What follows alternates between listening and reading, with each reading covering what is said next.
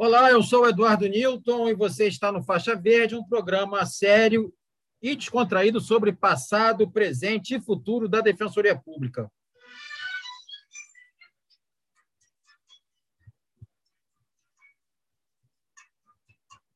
Eu eu não me esqueço. Ao som de Ataúfo Alves, eu recebo aqui esse gigante. Não sei se a galera escutou, mas quem não escutou, depois procura aí. Mira aí.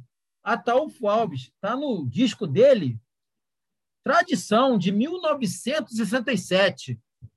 Eu recebo aqui esse gigante da execução, que é o meu colega Saulo Dutra. Saulo, antes de mais nada, é um prazer estar aqui recebendo você. E quem é um, algum incauto que não conhece, por favor, se apresente aí para gente. Fala, meu querido Eduardo. Tudo certo por, pelo Rio de Janeiro, né?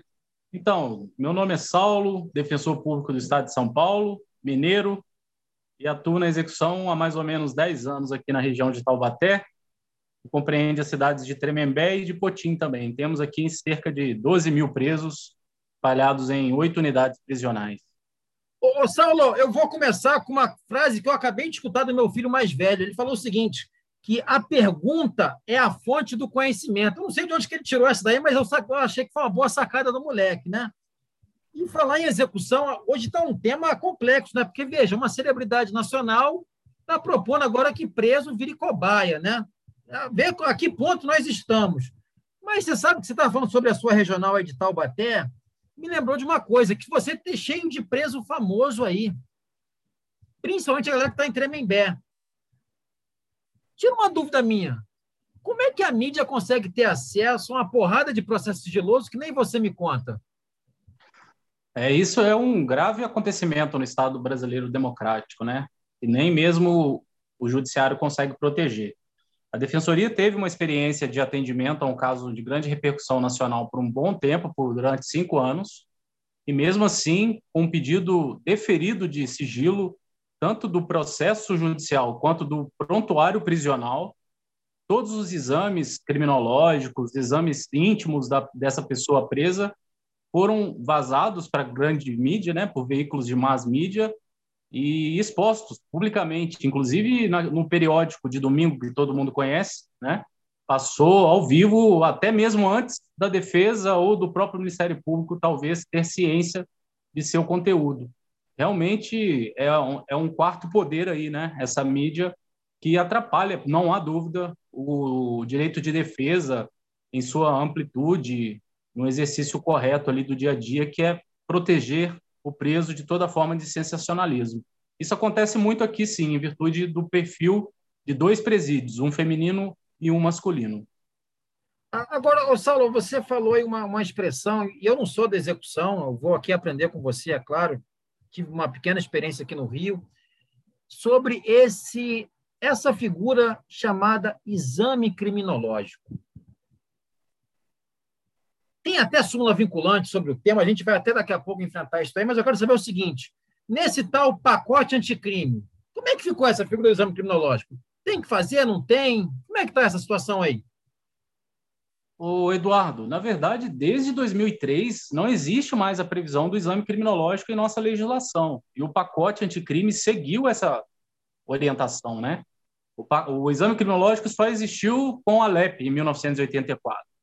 Quando vem aquela reforma em 2013, é, que faz, faz algumas 2003, perdão, faz algumas alterações na LEP, ela retira a obrigação do exame criminológico para fins de benefícios da execução, de direitos da execução.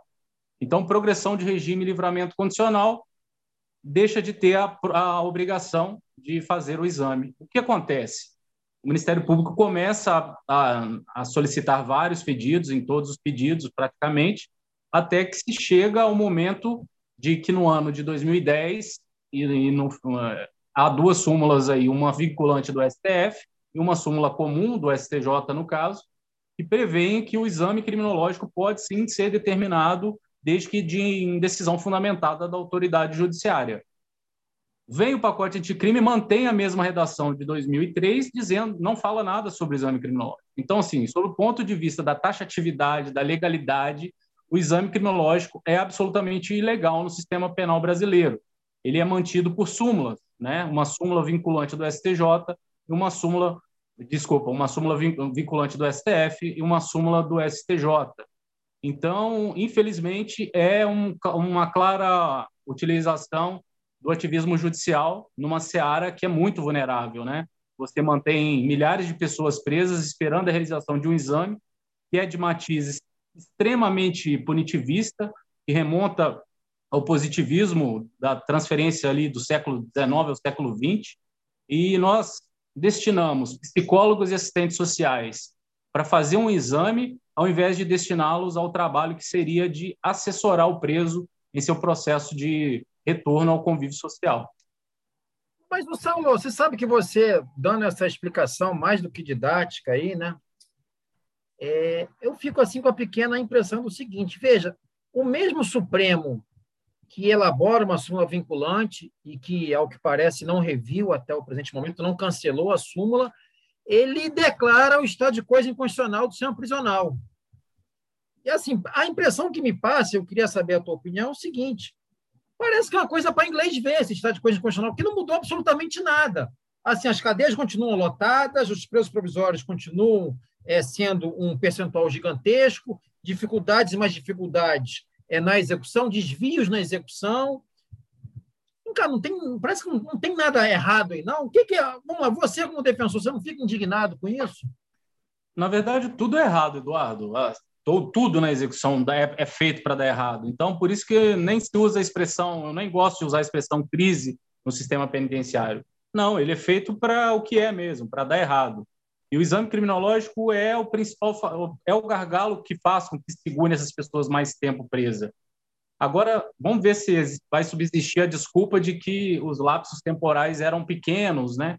Então, sempre se usou muito isso, o Ministério Público, em suas manifestações, de que os presos cumpriam lapsos muito benevolentes. E, claramente, o exame criminológico era uma forma de segurar esse preso mais tempo no, no sistema.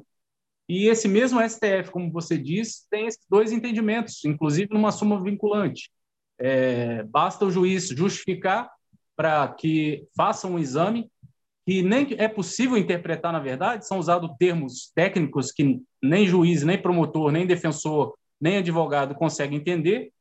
Aliás, já tive um caso que tive que usar até mesmo um, um perito para me assessorar, né?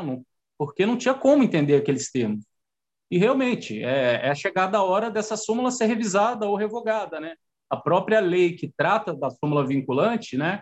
É a lei 11.417 de 2006 prevê a possibilidade de revogação ou modificação dessa súmula caso a própria lei seja modificada, que é o que aconteceu, né? Se o artigo 112 é modificado de novo, eu acho que é chegado o momento de rever essas duas súmulas dez anos depois de, de um quadro caótico que o STF já reconheceu como de estado de coisas inconstitucional. Não é possível não se manter esse, esse exame na atual conjuntura e na forma que é feito, principalmente com a superpopulação carcerária.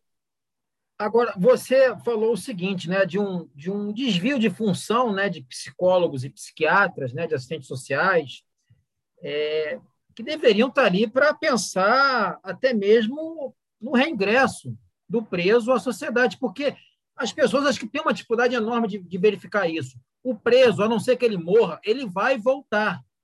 Querendo ou não, ele vai voltar para a sociedade, né?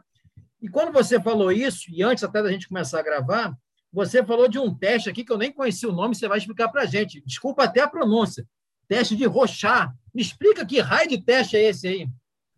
É, como tudo no sistema prisional só piora, Eduardo. É, em São Paulo, eu não sei se em outros estados também houve essa tentativa e tem havido essa tentativa de implementar outros testes psicológicos para além do exame criminológico. E um deles é o chamado teste de Rocha ou Rochar, né? Depende, é, ele é de origem, salvo engano, suíça ali. Então, o que é esse teste? É um teste de manchas muito complexo, criado em 1920 para pessoas com problemas mentais ou atrasos mentais, né? Porque é, era um estudo feito por psiquiatra, né? Ou é, psicólogo e tal, enfim. Então quiseram implementar isso aqui na região e foi feito da seguinte forma: treinou-se dois é, é, psicólogos, num curso que durou cerca de três meses, para um exame extremamente complexo, que, na visão da juíza do judiciário, seria complementação do exame criminológico, ou seja, um entendimento absolutamente ilegal e até contrário à súmula vinculante, que só fala em exame criminológico. Ela incrementou... Detalhe, a súmula ela... já é contra a legalidade, né? ou seja, é, é a ilegalidade da ilegalidade. Perfeito, a ilegalidade da ilegalidade. Pois é, esse exame só era determinado quando o preso obtia um exame favorável, ou seja, ele ia ser solto, né? Porque o exame era favorável. Então ela é determinava. A prova dos nove, então. É, exatamente. Seria a terceira tentativa dele tentar, porque além do bom comportamento carcerário, além do exame criminológico favorável, era obrigada a submeter esse teste. Então, com o passar do tempo, os próprios psicólogos é, ficaram é, sem a possibilidade de continuar a aplicar. Eles reconheceram a incapacidade técnica de continuar a aplicar esse teste aqui na região, fizeram um ofício e deixaram de fazer esse exame, né? Então, mas ainda assim, até hoje, nos deparamos com decisões do TJ regredindo de regime para que se aplique o teste. Neste caso, aí o judiciário tem que nomear um perito de confiança, no caso é pago, né, para poder fazer é, esse exame que, que é tido como complementar, mas que a gente até hoje não descobriu qual é o motivo. E outra coisa, o exame ele não é conclusivo, ele traça perfis. Então ele vai dizer que a pessoa é narcisista, ou que a pessoa é egocêntrica, ou que a pessoa é bonita ou feia, enfim. É, é, um, é um, um, exame que é impossível de, de ter uma conclusão, principalmente para execução penal. Então, você pode dar a interpretação que quiser. Se você é um juiz que não segue a lei, a interpretação sempre será pela manutenção da prisão. Se você é um juiz que segue a lei e que segue as garantias do processo, primeiro que você não ia determinar a feitura desse exame. Mas sim determinando, você veria que é um exame que no, no ambiente prisional não tem a menor utilidade, além da flagrante ilegalidade dele.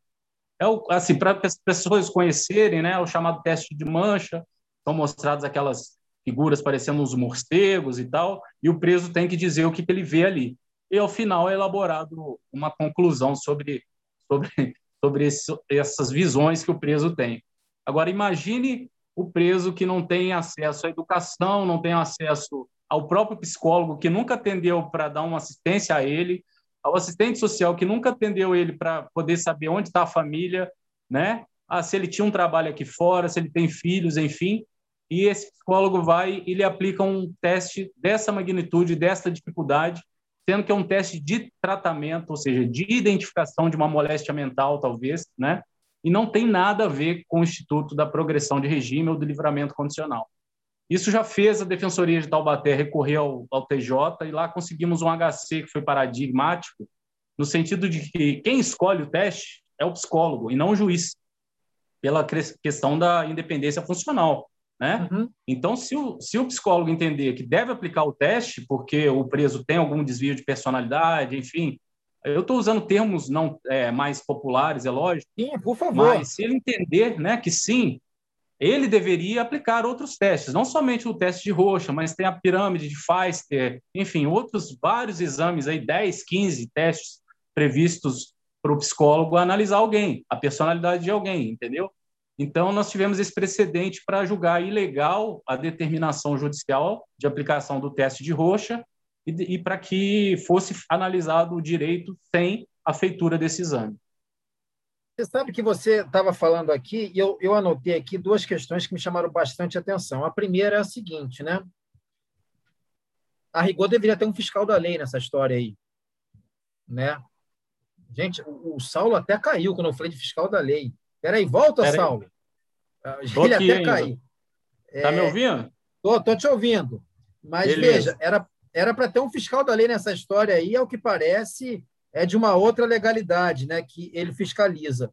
E há também Exato. aí uma, uma disputa aí de saberes, né, que você está me falando, aí uma disputa do saber judicial com o saber médico, né? Sim.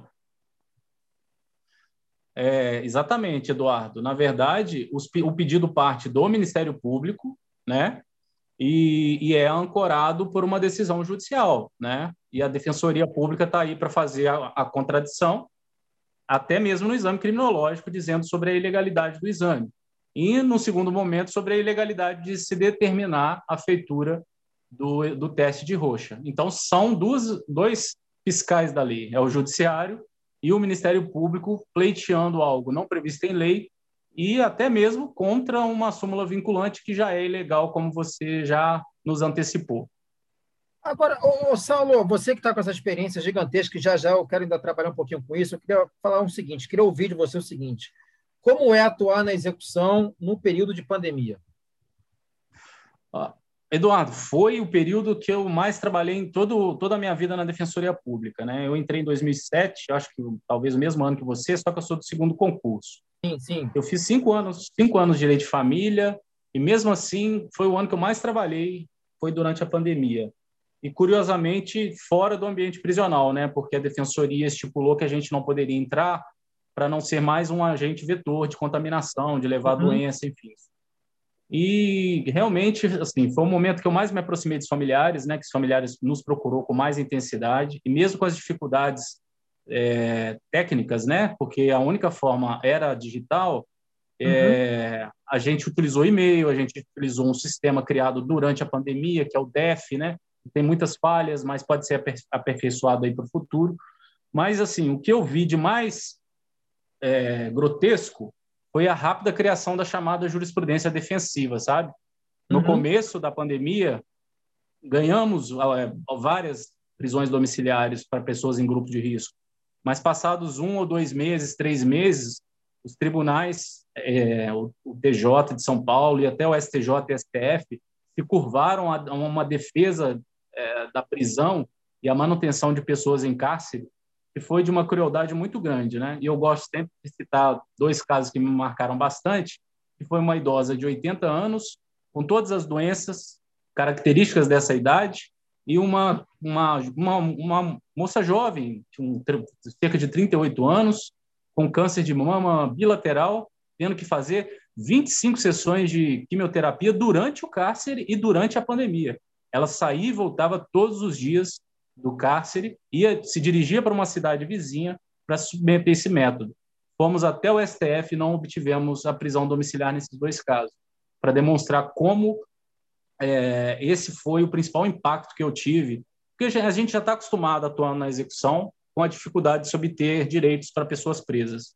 Uhum. Mas essa, essa movimentação rápida do judiciário para se blindar foi uma coisa grotesca realmente que doeu na pele, porque todo o trabalho que a gente fazia era em vão, sabe? Conseguir os relatórios médicos, o apoio dos, dos diretores das unidades prisionais, que foi fundamental.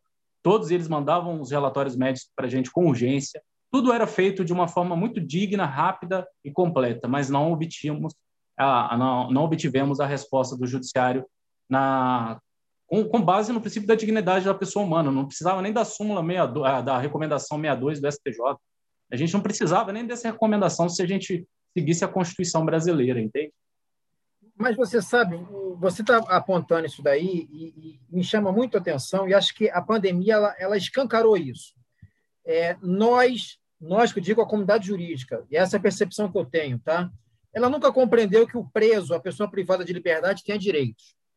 Sempre se fala em benefícios, em regalias, né? Só falta falar que tem mercês, alguma coisa assim, e que por isso pode ser revogado a qualquer momento. Isso, para mim, é uma coisa que escancarou nesse período. E outra foi a recomendação 62, eu te falo de quem atua no processo de conhecimento, né? não na, na execução. Tudo aquilo que favorecia o preso era mera recomendação. E aquilo que é, prejudicava ele teria força cogente. Assim, ficou muito claro isso para mim no processo de conhecimento e pelo que você está falando, acho que também na execução ficou também dessa forma, né? E como se pudéssemos estabelecer é, espécies de cidadania. Até o GSE trabalha com subcidadania. Eu acho que ficou isso muito claro. O preso, o preso ele pode ficar confinado. O preso é, não há problema algum. O, olha só, o preso ele tem os problemas dele já. O sistema prisional não dá condição de, de vida para aquela pessoa, uma vida digna. E ao que parece, né, algumas instituições literalmente fecharam os olhos para isso. E assim, se, a impressão que eu tive, se morrer, pelo menos vai ser menos um para a população carcerária que já está tão lotada. É, além disso, o que mais foi usado como justificativa é, é que não tem casos na unidade. Mas não foi testado, Eduardo. Ninguém, ninguém testou uma unidade assim, no período da pandemia. Não há casos na unidade. Não há casos porque as pessoas foram assintomáticas ou já estavam doentes. A gente tinha pessoas tuberculosas dentro da unidade, pessoas com a síndrome da imunodeficiência adquirida, isso tem em todo lugar, né? E, ou seja, essas pessoas, ao serem contaminadas de por qualquer vírus, já é um problema, imagina-se contaminadas pela Covid. Então, o principal argumento utilizado era não há casos de Covid em dada unidade, não há casos de morte, ou seja, esperou-se a tragédia, que pode acontecer ainda, porque o momento agora é de uma eclosão ainda pior, né? É, Perdeu-se vidas de muitos agentes penitenciários e de presos. Então, na verdade, o Estado abandonou até os seus, né? Até os seus foram abandonados. Aqui no estado de São Paulo já tem cerca de 50, entre 50 e 60 agentes penitenciários falecidos em virtude de Covid, inclusive diretoras de unidades prisionais da capital, entendeu? Então, na verdade, foi abandonado, to, todos foram abandonados à sua própria sorte. E o judiciário, obviamente, obviamente tem a parcela de, de responsabilidade sobre isso, porque eu lembro o, o episódio da, da, da, interdição do Pemano, né, que foi que sofreu a rebelião no início da pandemia, hum o TJSP derrubou a, interdição feita pela juíza de primeiro grau e falou: funcione normalmente, com 17 pavilhões destruídos, com 150 presos em condições de doenças, né, que deveriam ser colocados em domiciliar, e o presídio tocou, foi para frente, entendeu? Então, realmente é um lugar onde não se. Não, é, que tem uma, uma cegueira deliberativa, né, direcionada, e isso é muito sério a gente jogar isso para a sociedade uma responsabilidade, eu acho até meio pesado, porque o sistema, as informações são antidemocráticas. Por isso que eu gosto de usar a, o que eu tenho, que é a minha rede social, para mostrar fotos, como é, porque as pessoas não sabem o que é um ambiente prisional. Mas o Estado, o judiciário principalmente, é, é, errar nisso de forma, às vezes, até grotesca, né? ou por omissão ou por ação, é que não pode ser aceito uma opinião vinda de um popular, de um leigo, a gente até consegue ali trabalhar e, e ver normalmente, mas com decisões do judiciário, conviver com esse tipo de decisões desses jaez é realmente complicadíssimo e nos leva a repensar todo o sistema de justiça brasileiro. Você sabe que, olha só, você estava contando essa história, aqui no Rio a, a, audiência de custódia voltou presencial, e a custódia, a central, é dentro de uma cadeia, né? E eu, eu já não estou lá mais, já, já saí já tem um tempo, e aí soube que esses dias teve um preso apresentado que estava com Covid. Veja a loucura de como que é a, a, a questão. Não apresentaram ele para o juiz. Ótimo, acho que, porra, tudo bem, é, é, ninguém quer ser contaminado, mas ele continuou preso e, em momento algum, se preocupou com o policial que prendeu ele, deslocou ele até a cadeia, com o agente penitenciário que estava com contato com ele, e muito menos com os presos que estarão numa cela lotada com ele. Né? Então, assim, é aquela história do, da farinha pouco, meu pirão primeiro e tchau, sabe? Acho que é muito claro isso, né? E, e eu acho que, é claro que a gente não pode generalizar, a gente não pode generalizar, existem bons juízes, bons magistrados, boas magistrados, mas também existe aqueles é que parece que tem um déficit de empatia. E acho que isso fica muito claro é, no sistema que eu chamo de sistema de injustiça criminal. Você falou um pouquinho sobre rede social, e eu agora vou aproveitar para fazer um merchan, Saulo, porque eu vi que nós temos um grande amigo em comum. A gente tem alguns amigos em comuns que são problemáticos. Por exemplo, o mineiro. O mineiro ele é problemático, né? Ele está aí contigo em Taubaté, deixa ele comigo. Mas eu vi que você vai fazer um evento aí com o Tiago Minagé. Exatamente. A gente marcou é, uma live aí. É, então já já está aqui anunciado aqui. Quem escuta antes aí, por favor, faz lá a audiência lá. O Tiago, porra. É, veja, o, o Tiago, eu digo que ter conhecimento qualquer um pode correr atrás, mas é, ser uma pessoa generosa, de boa coração, isso você traz de casa, de família, e assim, acho que ele é um, é um baita amigo. Que bom que a gente tem esse amigo em comum. E eu acho que esse trabalho que você faz de rede social, cara, é importantíssimo, sabe? Porque por mais que seja um trabalho formiguinha, eu acho que alerta um pouco, porque, como a gente começou aqui falando de mídia sensacionalista, o que a gente vive muitas vezes não é de interesse da mídia saber o que, que se passa. Né? Muitas vezes a mídia só quer o sangue, só quer a vingança, quer que o cara fique esquecido lá e pronto. E esquece que essa pessoa, como eu disse, ela vai voltar um dia para a sociedade. Meu camarada, olha só, antes de eu. A gente já está aqui estourando nosso tempo. Antes de eu terminar aqui, você sabe que eu tenho falado com gente de outros estados e eu sempre falo que defensoria não é Rio e São Paulo, defensoria é o Brasil inteiro. Mas eu, você não é a primeira pessoa que eu, que eu converso de São Paulo, mas eu queria aproveitar, já que nós somos quase que contemporâneos.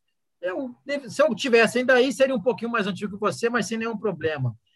É, para eu fazer aqui toda a minha reverência à Defensoria Pública de São Paulo, que foi uma grande escola que eu tive, é, me forjou na dificuldade. Minha mãe sempre falou que a dificuldade foi uma grande professora nossa. A gente entrou praticamente junto. Eu, se não me engano, acho que é de maio meu concurso, acho que o teu é de agosto, setembro, alguma coisa assim. E era tudo novidade quando a gente entrou. Era uma loucura. Né? Hoje, quando a gente pensa em Defensoria Pública de São Paulo, porra, não imagino o que, que era antes. Mas, assim, eu, eu gostaria de deixar aqui o meu público agradecimento. Claro que eu briguei, porra, mas é porque eu brigo com todo mundo, eu brigo até comigo mesmo. Né? É, mas o meu público agradecimento à Defensoria Pública de São Paulo e parabenizar todos vocês aí que são assim valorosos colegas e que começaram um negócio que meio que do nada. Tinha a PAJ, mas era uma outra lógica e vocês praticamente reinventaram aí a assistência é, jurídica. Acho que era isso que eu queria falar contigo. Se você quiser deixar mais algum recado final aí, você fica à vontade aí, pode xingar todo mundo, pode fazer o que você quiser. Ô, Eduardo, eu queria agradecer o espaço mais uma vez, nós também já fizemos uma live que foi muito boa, né, para tratar. Foi durante a pandemia, justamente. E, o, e até o Chinelo entrou ao vivo lá, mandamos um abraço para ele, ele ficou comovido, depois ele veio falar. Temos muitos outros amigos aqui em São Paulo. O Minagé é sensacional. Curiosamente, a família dele é da minha cidade, aí você tocou Miraí, né? A família uhum. dele é de lá, então por isso que a gente se conhece. Então, assim, é, a carreira jurídica é boa para quem gosta, né? Para quem gosta do que faz. Eu também já fiz grandes amigos e, como você disse, a rede social hoje é o nosso locus que sobra, né? Porque os veículos de grande mídia tratam o sistema como é, um esgoto mesmo, né? Onde se jogam pessoas para serem esquecidas. Então, para quem tem um mínimo de dignidade, de humanidade, quer conhecer a realidade que ninguém mostra, a gente tem ali o nosso microcosmos para mostrar a nossa realidade e eu tento aproveitar isso da melhor maneira possível. Espero que as pessoas gostem e gostem também aqui desse nosso bate-papo. Eu também sou muito honrado por pertencer à Defensoria de São Paulo, e evoluiu muito rápido. Hoje nos dá uma estrutura boa, mas ainda, lógico, estamos longe do ideal, mas estamos caminhando e espero que um dia sejamos aí é, estejamos aí no mesmo patamar das outras instituições para fazer frente com todas as forças justas que a, que a Constituição é, destina à Defensoria Pública do Brasil. É isso aí, meu caro. Um grande abraço. Muito obrigado, viu? Valeu, mestre. E olha só, eu só vou fazer um pedido só. Depois me manda um exemplo desse teste de roxa, porque vai que algum juiz um dia pede para eu fazer, eu já vou com aquele olhar viciado para tentar me salvar, né? Vai que o cara quer me internar por aí. Pode crer que eu vou mandar para você o HC, inclusive um HC preventivo. Tá certo, então. Ó. Rapaziada, olha só, esse foi o Saulo Dutra, porra, grande defensor aqui da execução. Meu irmão, mais uma vez, brigadão aí. Ouçam, compartilhem, xingue o Saulo, também xingue o Eduardo também, é isso, faixa verde. Um abraço para todo mundo.